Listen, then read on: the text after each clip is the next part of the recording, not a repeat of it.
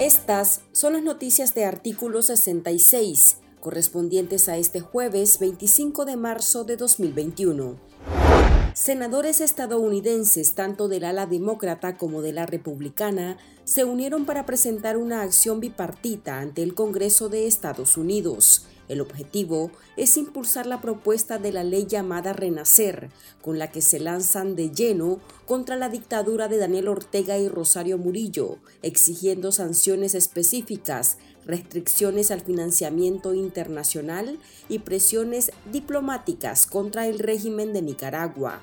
Renacer la impulsan por los demócratas Bob Menéndez y Richard Durbin, mientras que los dos representantes republicanos son Ted Cruz y Marco Rubio. Con esta iniciativa apuestan por presionar a Ortega para que garantice un proceso electoral libre, transparente y democrático. Además, incluiría restricciones a las instituciones financieras internacionales para que no den asistencia económica a la dictadura de Nicaragua.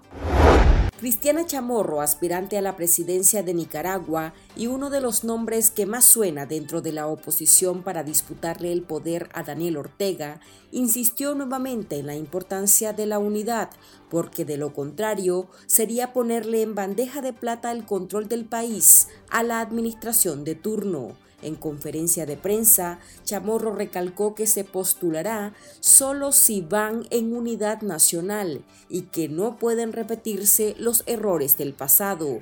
Resaltó que está estudiando los planes de gobierno propuestos por otros grupos y descartó que hasta la fecha se haya reunido con Ciudadanos por la Libertad para conocer los parámetros para inscribirse como la candidata de esa agrupación que ha ninguneado a la coalición nacional. También remarcó la importancia de demandar la liberación de los presos políticos en Semana Santa y de exigir reformas electorales. Escuchemos las declaraciones de Cristiana Chamorro.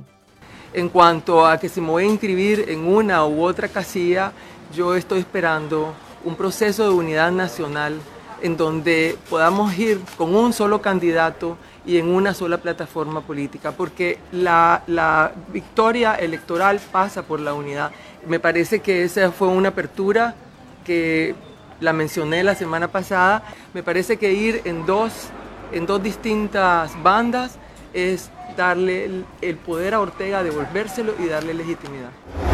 Masaya amaneció con papeletas pegadas en diferentes calles de la ciudad, donde se percibía el inicio de la campaña de Miguel Mora presidente. Sin embargo, el precandidato a la presidencia de Nicaragua por el Partido Restauración Democrática dijo desconocer el origen y la intención de la acción. No sé nada, aseguró Mora a artículo 66. Sin embargo, el presidente del PRD, el reverendo Saturnino Cerrato, advirtió que puede deberse a una campaña contra el periodista y excarcelado político, ya que siempre el adversario quiere desprestigiar. El régimen de Ortega va con todo contra la familia del aspirante a la presidencia de Nicaragua, Juan Sebastián Chamorro, integrante de la Alianza Cívica por la Justicia y la Democracia.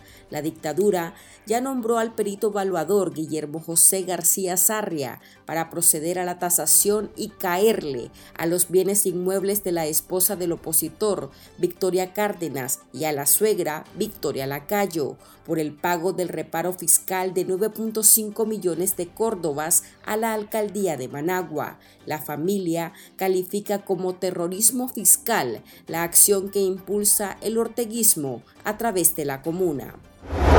La dictadura de Daniel Ortega dejó en libertad bajo el beneficio de convivencia familiar a 800 reos comunes de los diferentes sistemas penitenciarios del país. En las listas de excarcelaciones no figura ninguno de los más de 100 presos de conciencia que han sido procesados y condenados por supuestos delitos comunes. La ministra de Gobernación, en un acto politizado, dio gracias a lo que ella denomina buen gobierno por promover la reunificación familiar, mientras los medios oficialistas persuadieron a los excarcelados y sus parientes para que le dieran las gracias a quienes llaman comandante Daniel Ortega y compañera Rosario Murillo. Estas han sido las noticias de artículo 66. Para esta y otras informaciones, visite nuestro sitio web www.articulo66.com. Síganos en Facebook, Twitter e Instagram y suscríbase a nuestro canal de YouTube. Les informó Marlin Balmaceda.